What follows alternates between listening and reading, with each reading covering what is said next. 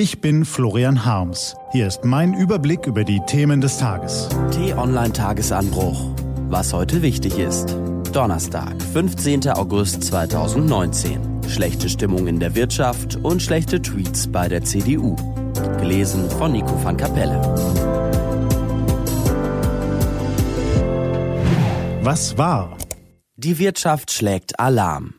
DAX-Chefs und Gewerkschafter rauen seit Wochen von schlechter Stimmung. Jetzt haben wir es amtlich. Die deutsche Wirtschaft ist im zweiten Quartal geschrumpft. Dem Exportweltmeister fehlen vor allem Exporterfolge. Daimler macht Milliardenverluste, bei VW brechen die Absatzzahlen ein, die Börsen schwächeln.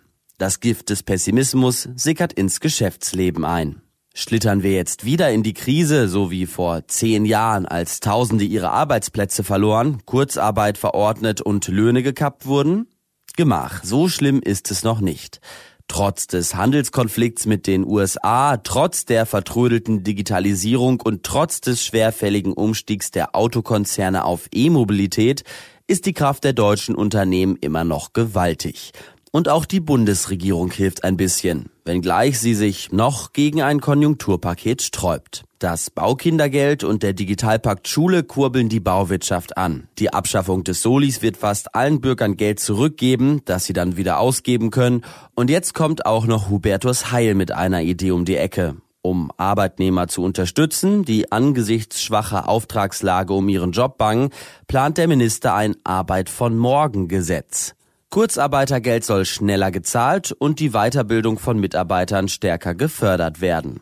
Keine schlechte Idee. Die SPD tut, was sie am besten kann. Sie setzt sich für Arbeitnehmer ein. Nur über eines muss man sich wundern. Warum müssen Gesetze neuerdings so alberne Namen tragen? Das geordnete Rückkehrgesetz, starke Familiengesetz, gute Kita-Gesetz und nun das Arbeit von morgen Gesetz. Der Eindruck drängt sich auf, da leuchtet das Etikett in vielen Fällen heller als der Inhalt. Aber wenn wir schon mal dabei sind, wie wäre es für den 20. September mit einem Klimaschutz jetzt aber wirklich Gesetz und zum 3. Oktober bitte ein eigentlich geht's uns Deutschen doch noch ziemlich dufte Gesetz. Ach ja, und ein deutsche Gesetze sollten seriöse Namen haben Gesetz wäre auch nicht schlecht. Die neue CDU-Spitze will alles anders machen. Nach Angela Merkels Rücktritt will Annegret Kramp-Karrenbauer der Partei ein schärferes Profil verpassen, klare Kante zeigen.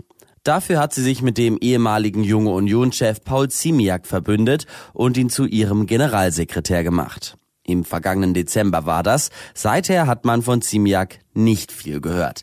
Vielleicht ist das der Grund, warum er sich nun darauf verlegt, statt Ideen lieber Gift zu versprühen. Jüngster Tiefpunkt ist ein Kommentar zur Kandidatur von Gesine Schwan und Ralf Stegner für den SPD-Vorsitz. Stegner hat nun doch eine Frau gefunden. Wenn beide noch den Kevin adoptieren, können wir eine Neuauflage von Eine schrecklich nette Familie aufführen twitterte der stets mit Smartphone bewaffnete Nachwuchsgeneral gestern.